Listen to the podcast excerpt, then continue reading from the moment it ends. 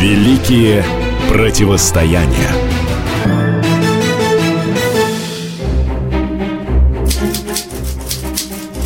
В конце 19 века в США разгорелась настоящая война между газетными империями Джозефа Пулитцера и Уильяма Хёрста. На первые полосы газет вышли сенсации, преступления, катастрофы, а также истории чудесных спасений и героических подвигов. Много места отводилось историям из жизни знаменитостей, светским сплетням и скандалам. Интерес читателей подогревался иллюстрациями, что было новшеством в газетах. И если описывались убийства, то художники смаковали их во всех кровавых подробностях.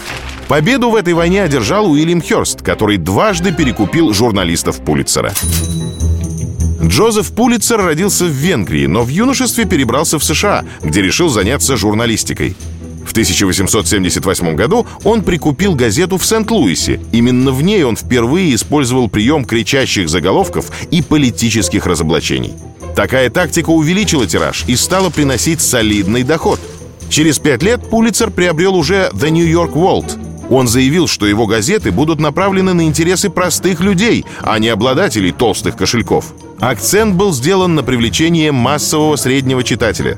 В его газетах можно было найти статьи о политической коррупции, сенсации, юмор и рекламу. Чуть позже в них появились спортивные новости и рубрики для женщин. Кроме того, на Пулитцера работали ведущие карикатуристы. Одним из его самых талантливых учеников оказался его будущий враг – Уильям Хёрст.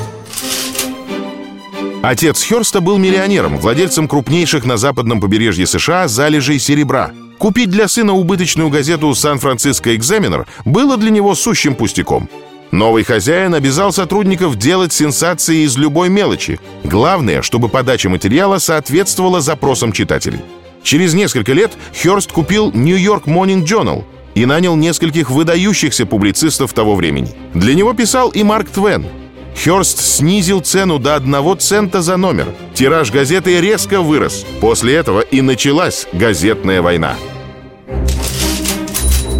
Пулицер не смог угнаться за всеядным и беспринципным конкурентом. И все же именно он одержал победу. Ведь только благодаря его усилиям статуя свободы прибыла из Парижа в Нью-Йорк. Кроме того, фамилию Пулицера носит высшая журналистская премия в США.